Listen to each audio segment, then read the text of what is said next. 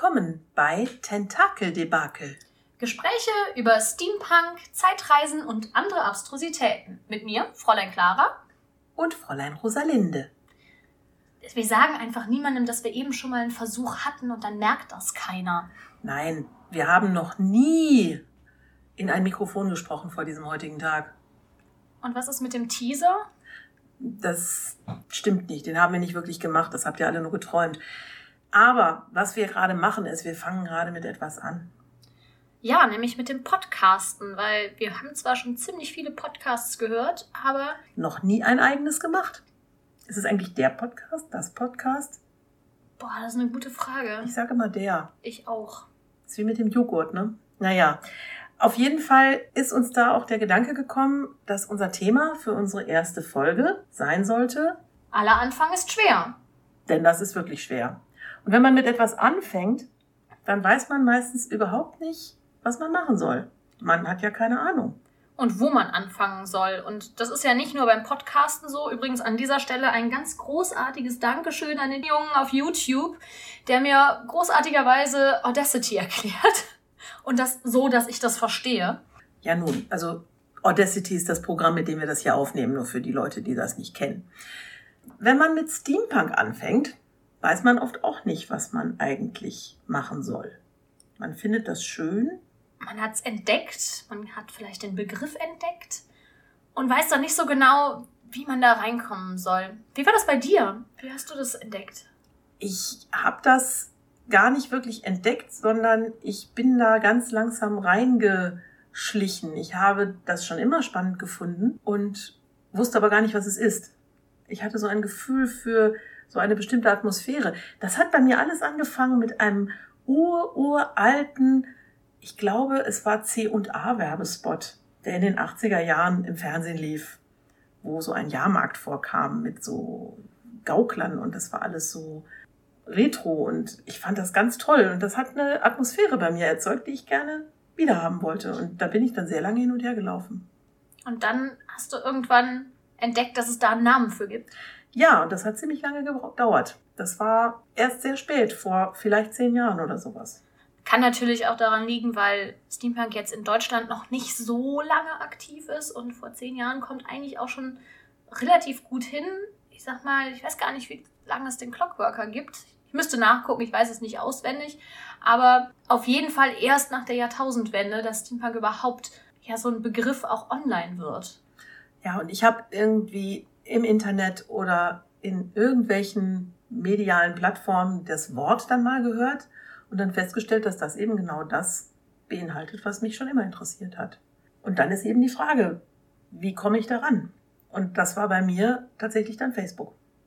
Und hast du einfach gegoogelt, also gesucht auf, auf, auf Facebook? Ja. Oder hat sich das ergeben? Oder? Nein, ich habe tatsächlich nach dem Stichwort gesucht und ich bin dann irgendwann auf den Ätherzirkus gestoßen, der stattfinden sollte. Und ich bin dann zum Ätherzirkus gefahren, damals noch komplett in Zivil.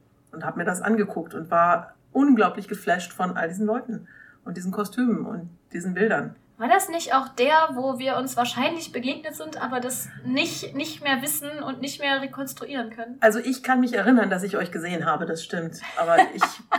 uns bedeutet in dem Falle die Steampunk Expeditionsgesellschaft, also ja die Gruppe, mit der wir beide mittlerweile unterwegs sind auf Veranstaltungen mit Zelten und quasi das machen, was im Mittelalter die Heerlager machen, nämlich steampunkig Zelten. Und präsentieren, wie wir uns unseren Steampunk vorstellen und eben einen Steampunk, der, naja, so ein bisschen auch den Kolonialismus auf die Schippe nimmt und mit dieser ganzen Idee spielt. Einfach eine Art und Weise, um Steampunk zu, ja, zu inszenieren. Genau. Und ich kann mich aber noch sehr, sehr gut an das Gefühl erinnern, was ich damals hatte, nämlich, dass ich irgendwie von außen komme. Und dass das alles Menschen sind, die unheimlich viel Ahnung haben und die wissen, was sie da tun. Und ich bin so ein Fremdkörper, der da irgendwie nicht hingehört. Und deswegen habe ich euch auch nicht angesprochen. Das war wirklich schwierig. Ich habe mich nicht getraut. Und ich bin eine erwachsene Frau. Nicht mehr ganz jung. Auch damals schon. Und ich habe mich nicht getraut, euch anzusprechen. Und ich glaube, es geht ganz vielen Leuten so. Ich finde das total faszinierend, dass man selber halt Angst hat, nachzufragen. Aber ich kenne das von mir selbst, weil dann ist einfach bei mir immer so die Angst, was falsch zu machen. Und dabei ist Steampunk ja was, was eigentlich gar keine festen Regeln hat. Also es gibt kaum eine Möglichkeit, etwas komplett falsch zu machen, weil es kein, kein wirkliches richtig oder falsch gibt. Aber das sieht man natürlich von außen nicht. Vielleicht habe ich da einfach, als ich in den Steampunk gekommen bin, den Vorteil gehabt, das war ungefähr vor zehn Jahren. Da habe ich irgendwie im Internet ein Bild gesehen, wo Steampunk Lolita dran stand. Ich habe zu dem Zeitpunkt war ich sehr aktiv in der deutschsprachigen Lolita-Szene. Hat nichts mit Nabokov zu tun. Hier ist der japanische Kleidungsstil gemeint, der eben immer aus knielangem Petticoat mit bedeckten Schultern besteht, auch immer historisch inspiriert, ganz viel Inspiration aus der viktorianischen Zeit, aber auch aus dem Rokoko, aus dem Barock. Und da bin ich, weil ich auch dafür genäht habe, irgendwann mal über Steampunk gestolpert und habe von da aus weitergesucht. Und zu dem Zeitpunkt war die Steampunk-Szene in Deutschland noch komplett in den Kinderschuhen. Und wir sind damals mit einer Gruppe, haben wir beschlossen, okay, komm, lass uns mal Steampunk machen. Und dann sind wir zur Elfian, damals noch Elf Fantasy Fair, nach Arsen gefahren, weil es hier einfach auch keine, keine Veranstaltung gab, wo man hingehen konnte. Wusstest du denn zu dem Zeitpunkt auch schon, was Steampunk ist, oder musstest du dir das zu dem Moment dann auch erstmal erschließen? Also ich habe dann mit dem Begriff Steampunk weitergesucht und habe mir die Ästhetik angeguckt. Und was ich natürlich gefunden habe, war der Rauchersalon, das Forum mich da angemeldet und habe da auch immer ganz fleißig mitdiskutiert. Und es gab na, den, den Chat, wo ich ganz viele nette Menschen kennengelernt habe. Und es war einfach so ein stetiger Austausch. Und es war, weil das nicht so sehr viele Leute waren, auch ein sehr, ja, sehr niedrigschwelliger Einstieg, weil man direkt irgendwie mit Leuten diskutieren konnte. Und man hat dann halt auch, weil es eben keine Veranstaltungen gab, dann einfach gemeinsam überlegt, was kann man denn machen und was würde passen. Und wir haben dann tatsächlich auch den ersten Stammtisch in NRW aus dem Boden gehoben. Ich kannte das schon von den Lolita-Treffen, dass man sich eben einmal im Monat oder auch häufiger einfach trifft, um eine Chance zu haben, seine, seine besonderen Kleidungsstücke zu tragen, die man im normalen Alltag eben nicht tragen konnte. Und für mich war Steampunk damals und ist es auch heute noch vor allen Dingen eben die Mode das, was mich fasziniert hat. Die Apparatur und die Geschichten fand ich auch spannend, aber ich bin halt über die Mode dazugekommen und eben dieses, ja, kreativ sein, Kleidung entwerfen, hat mich da fasziniert und es ist natürlich klar, gehe ich nicht mit Zylinder in die Uni. Und dementsprechend. Nicht? Nee. Das hätte ich jetzt aber gedacht. Irgendwie unpraktisch. und dann haben wir halt einfach gemeinsam überlegt, was können wir machen und haben dann eben den ersten Stammtisch gemacht. Und es war ein netter Trupp. Wir waren, ich weiß nicht, so 10, 15 Leute und wir haben uns im Landschaftspark Duisburg getroffen.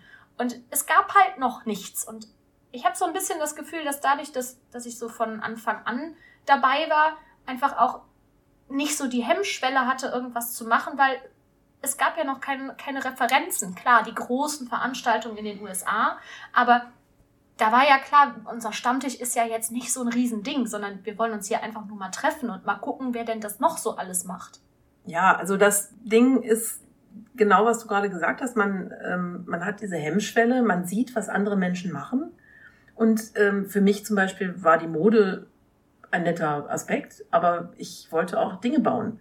Und ich habe mir dann angesehen, was andere Menschen gebaut haben und war dann natürlich gleich äh, etwas erschlagen von all den tollen Geräten und unglaublich komplexen Apparaturen, die andere Menschen da produziert haben. Und das macht einen natürlich auch, ja, das macht, macht mir Sorge dann. Ne? Wie gehe ich damit um und kann ich sowas überhaupt? Oder wenn ich das jetzt probiere, dann wird das bestimmt ganz doof. Und ein wichtiger Teil dessen, was man da tut, ist ja auch, dass man das, was man baut, auch gerne zeigen möchte. wenn ich das dann zeige und das ist doof, das möchte ich auch nicht. Man will ja vor allen Dingen auch nicht, dass andere sagen, dass es doof ist. Also genau. Da ist, da ist ganz viel Unsicherheit da und ich habe auch das Gefühl, das ist immer noch so. Also es ist, wenn man jetzt mit Steampunk anfängt, man sieht ganz viele Bilder. Also man, mittlerweile kann man viel mehr im Vorhinein schon finden und sehen und vor allen Dingen auch schon viel mehr Leute ausfindig machen, die eigentlich irgendwie aus der gleichen Ecke kommen. Es ist nicht mehr so ein schwieriges, okay, da wohnt irgendwie in der Stadt 200 Kilometer weiter, wohnt auch einer, den das interessiert, sondern es bei uns ist das Bei so. Uns. Wir, sind, wir sind im Ruhrgebiet. Hier ist das so. Aber wir hören ja immer wieder von anderen Menschen, dass sie das Gefühl haben, dass sie allein auf weiter Flur sind. Das Aber stimmt. im Internet ist man eben nicht mehr alleine. Und das ist natürlich, denke ich mal, das, wo man sich heutzutage am ehesten Inspiration holen kann wo man auch am ehesten Menschen kennenlernt. Also ich habe damals zum Beispiel auch meine ersten Veranstaltungen über das Internet herausgefunden, über Facebook und meine ersten Menschen kennengelernt, indem ich nämlich dich dann kennengelernt habe, war auch übers Internet, weil ich nämlich bei Facebook in einer Gruppe den Aufruf für dieses Werbeshooting damals für die DASA ja, für die Maker Fair. Für die Maker Fair, genau. Und dann sind, bin ich da die einfach. Die Bilder werden übrigens immer noch für die Werbung benutzt. Ja, und ich finde sie immer noch großartig. Sind sie auch. Aber das war eben, ich, ich habe gemerkt, oh, ich wohne da. Dann habe ich noch einen Kollegen mitgebracht, der eben auch inzwischen immer dabei ist. Und plötzlich kannte ich Menschen und stellte fest, die sind ja total nett, mit denen kann man ja reden. Die sind ja überhaupt nicht ganz weit weg und machen da ihr Ding und die darf man nicht ansprechen. Und das war wirklich ähm, ganz, das war für mich dann wirklich der echte Einstieg. Also von da habe ich gemerkt, ich kann das. Ich kann hier Menschen finden, mit denen ich mich austauschen kann. Und der Rest ist jetzt nur noch, kann ich diese Dinge produzieren, die ich haben möchte? Oder kann ich da irgendwie anders rankommen? Und vor allen Dingen denke ich auch, es ist nicht mehr, sind diese Dinge genauso gut wie das, was andere machen, sondern es geht darum, wie kann ich das mit meinen Fähigkeiten machen? Und wenn ich die Fähigkeiten nicht habe, ja, wie kann ich sie lernen? Und da echt mein Appell, YouTube. Es gibt so viele ja. Tutorials, was man sich angucken kann und wo man, wo man Dinge lernen kann. Und es macht ja auch Spaß, Sachen zu lernen. Und ich finde es auch total spannend, jetzt hier einen Podcast zu machen ja. und mal gucken, was dabei rauskommt. Ich habe sowas noch nie gemacht. Ich habe schon mal in ein Mikrofon gesprochen, das war gelogen vorhin, aber ähm, nicht äh, so mit System. Und ich höre sehr viele Podcasts und das müssen wir lernen. Wir müssen uns da jetzt rantasten. Und genauso geht das mit all diesen anderen Dingen. Ich habe dann erstmal angefangen zu überlegen damals, was ziehe ich denn überhaupt an? Und nachdem ich meinen Kleiderschrank durchforstet habe, hatte ich mein erstes Outfit zusammen. Das war ziemlich leicht. Aber ich musste mir dann einen Rock nähen, denn sowas hatte ich nicht. Und dann musste ich erstmal meine Nähkünste wieder etwas ausgraben, die sehr, sehr lange eingeschlafen waren und auch noch nie besonders gut waren vorher, ganz ehrlich. Inzwischen habe ich mir schon eine ganze Menge an Kleidungsstücken ausge, ja, produziert und zum Teil auch welche, die ich gar nicht so unkompliziert finde, persönlich. Was mich so ein bisschen, ich sag mal, an bei aktuellen Einsteigern stört, oder das klingt so böse, aber ich habe so ein bisschen das Gefühl, wer jetzt mit Steampunk anfängt, dass ganz viele diese fertigen Outfits oder fertigen, ja, nicht mehr Gerätschaften, ich glaube, die meisten kommen über die Kleidung zum Steampunk, sehen und das immer sofort auch haben wollen. Und dann kommt immer diese Frage, wo kann ich kaufen? Und für mich war am Steampunk und ist auch immer noch am Steampunk so spannend, dass man eben nicht alles kaufen kann und dass es eben ein Prozess ist, eine Entwicklung ist, sich Sachen zusammenzusuchen, sich im Kleiderkreisel, im, im, auf Ebay, auf Flohmärkten, in Second-Hand-Läden Sachen zusammenzusuchen und die dann entweder so wie sie sind zu übernehmen oder eben Sachen zu verändern, weiterzuleben. Und da ist auch so dieser Aspekt der Nachhaltigkeit für mich mit drin. Und deswegen finde ich diese Frage immer sofort, ja, wo kann ich kaufen? So ein bisschen schade irgendwie, weil ich das Gefühl habe, da geht ein ganz großer Schritt an Kreativität total verloren, weil es macht doch Spaß, Sachen eben nicht von der Stange zu nehmen und, und Sachen kreativ zu werden. Ja, einfach. aber das sagst du als jemand, der kreativ ist und es auch schon eigentlich immer war, ne? Also für mich ist das eine Frage, wenn ich jemanden habe, der das zwar wirklich schön findet, der wirklich so aussehen möchte, der das machen möchte, der ein Teil davon werden möchte, der aber eben in seinem Leben noch nie ein Kleidungsstück produziert hat. Für, von dem jetzt zu verlangen, dass er zum Beispiel etwas selber näht, ist ein das, bisschen hochgegriffen. Aber Moment, es ist ja auch so, dass auch andere Fähigkeiten nicht jedem so gegeben sind. Es gibt eben auch Menschen, die sich sehr, sehr schwer damit tun, ja, ihre Fantasie einzusetzen, um Dinge zum Beispiel zusammenzusetzen, zusammenzustellen.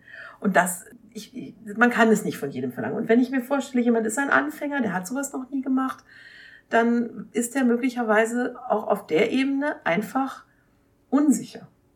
Und da ist es natürlich nicht die richtige Methode, wenn so eine Frage kommt, dann sofort mit dem Holzhammer auf den einzuhauen und zu sagen, öh, mach das selber, sondern gebt Tipps, Leute. Wenn jemand neu anfängt und ihr seid schon echt lange dabei und habt voll die Ahnung, dann seid nett und weist die Menschen freundlich darauf hin. Und wenn die dann wieder sagen, ich bin aber nicht kreativ und ich kann das nicht, dann gebt Tipps, wie man es trotzdem hinkriegt. Ihr könnt das doch alle. Und vor allen Dingen denke ich, man muss ja auch gar nicht so viel können. Man kann ja durchaus auch vorhandene Inspirationen einfach versuchen nachzubauen. Und da finde ich, sind halt so diese Standardbildchen von Online-Shops vielleicht, weiß nicht, ist mein Anspruch da ein anderer. Die finde ich halt nicht so inspirierend, weil die sehen alle gleich aus. Ja. Und ich denke halt, Pinterest ist so eine großartige Quelle, um, um sich Inspiration zu holen und zu überlegen, was kann man denn machen und sich daran dann weiterzuhangeln. Ich habe auch nicht aus dem Bauch raus ein fertiges Outfit im Kopf. Ich gucke mir auch Bilder an und überlege, was möchte ich denn darstellen. Oder es gibt immer einen Punkt, von dem aus ich ausgehe. Oder vielleicht will ich mal was Buntes machen. Dann überlege ich mir, hey, welche Farbe nehme ich denn? Oder ich möchte eine bestimmte Szenerie darstellen. Wir haben zum Beispiel jetzt im Winter eine Winterveranstaltung gehabt, also passen die Sommerklamotten nicht. Also hatten wir die Überlegung, okay, hey, wir inszenieren eine Yeti-Jagd. Und was hat man dann bei einer Yeti-Jagd an und woran erkennt dann jemand, der von außen draus guckt, wenn der Yeti gerade nicht da ist? Wir hatten einen ganz fantastischen Yeti, aber wenn er eben gerade nicht da ist, woran erkennt er denn, dass das jetzt eine Arktis-Expedition ist?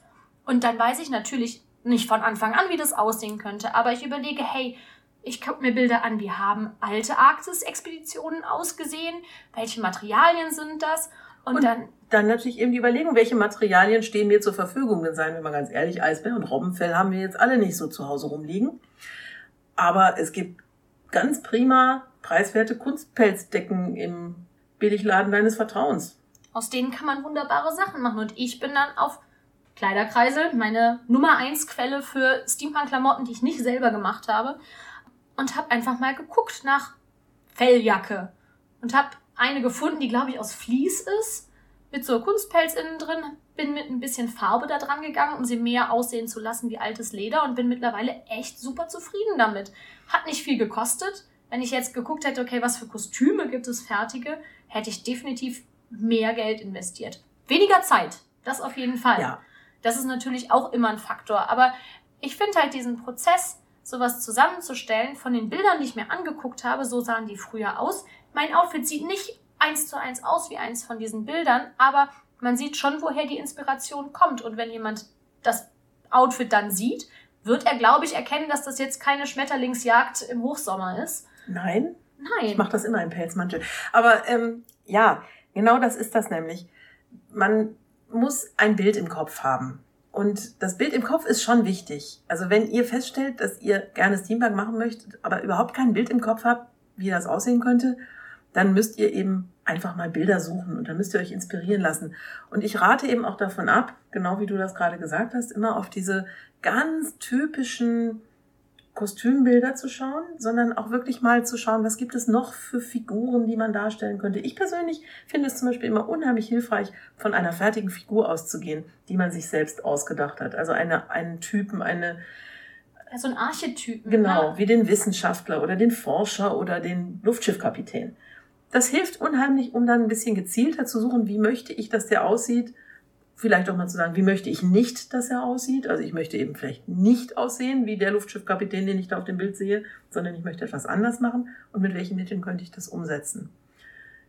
Und das Erste, was man tun sollte, ist wirklich den eigenen Kleiderschrank durchforsten. Da ist nämlich häufig mehr drin, als man glaubt. Wenn man sich für das Thema schon interessiert, hat man auch irgendwo was Ruschiges im Kleiderschrank, bin ich mir ganz sicher. Und bei den Herren ist es ja meistens sowieso noch einfacher, weil die Herrenmode hat sich in den letzten 100 Jahren nur wenig geändert, zumindest die formelle Herrenmode. Und mit einer Weste und einem Hemd und einer Anzughose kommt man echt schon ziemlich weit. Ja.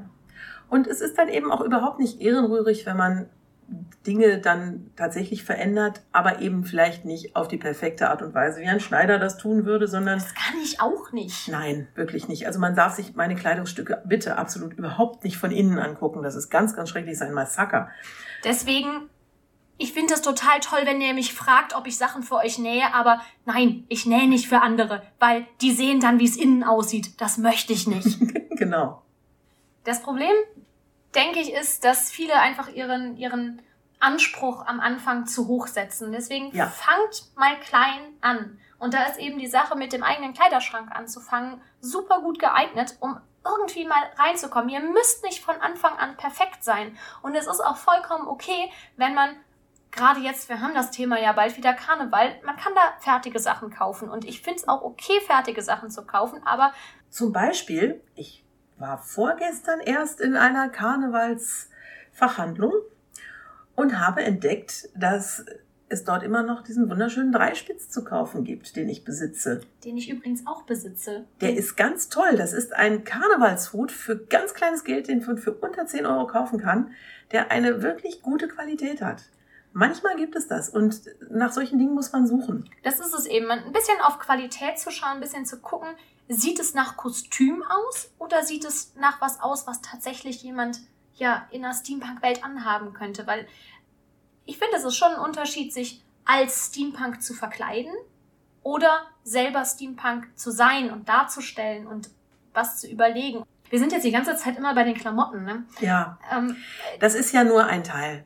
Und man muss keine Steampunk-Kleidung haben, um Steampunk zu sein. Wenn ihr die Maschinen total geil findet, dann braucht ihr auch keine Steampunk-Klamotte und dann braucht ihr auch kein Geld in, eine, in ein Kostüm zu investieren. Dann kommt in Jeans und Pulli und bringt eure Maschine mit. Genau das.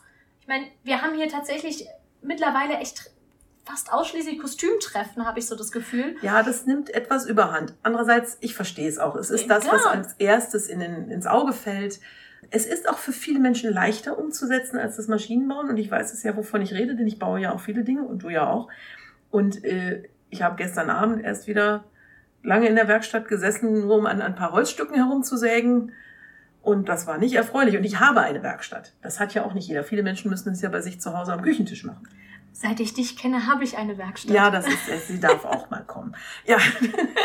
Also, das sind Hürden, die es einfach gibt. Und ich verstehe völlig, dass diese Hürden einen eventuell bremsen. Aber auch da wieder, ich habe meine erste Steampunk-Waffe, war eine kleine Nerf, die ich irgendwie angemalt habe und habe irgendwas dran geklebt, was ich irgendwo gefunden habe. Mehr nicht und das hat gereicht. Ja? Und wenn man sich dann nach und nach von da dann vorarbeitet, irgendwann kommt der Tag, an dem baut man sich dann eben alles selbst. Oder auch nicht. Ich bin heute immer noch auf dem Ich baue Nerfs um Standard.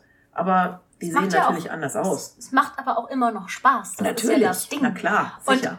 Und um nochmal auf das Thema des Podcasts aller Anfang ist schwer zurückzukommen, fangt einfach klein an. Niemand muss von Anfang an perfekt sein. Und genauso hoffen wir, dass, dass ihr uns jetzt auch nicht übel nehmt, wenn der Podcast von, nicht von Anfang an perfekt ist. Der ist absolut unperfekt, das Das wissen wir.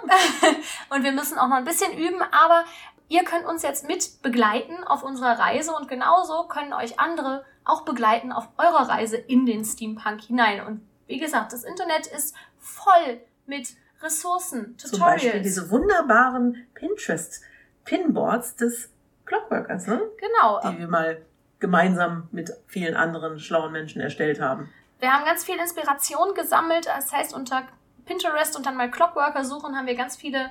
Wir packen das in die Show Notes. Ja, auf jeden Fall. Wir wollen ja Show Notes machen. Ja. Da, dann ne, Links to the Things. Ihr findet dann die Links zu den, diesen Pinterest-Pinwänden und wir haben eine Pinwand, die heißt Steampunk für Anfänger.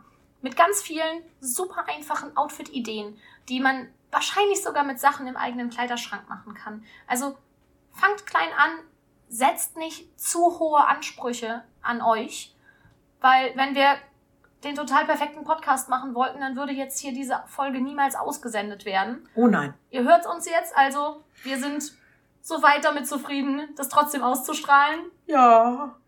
Und freuen uns aber natürlich auch über Input was, Rückmeldung. Rückmeldung. Was hat euch gefallen? Was können wir besser machen? Ihr findet uns auf Instagram tentakeldebakel-podcast und natürlich auf Facebook, da auch unter tentakeldebakel.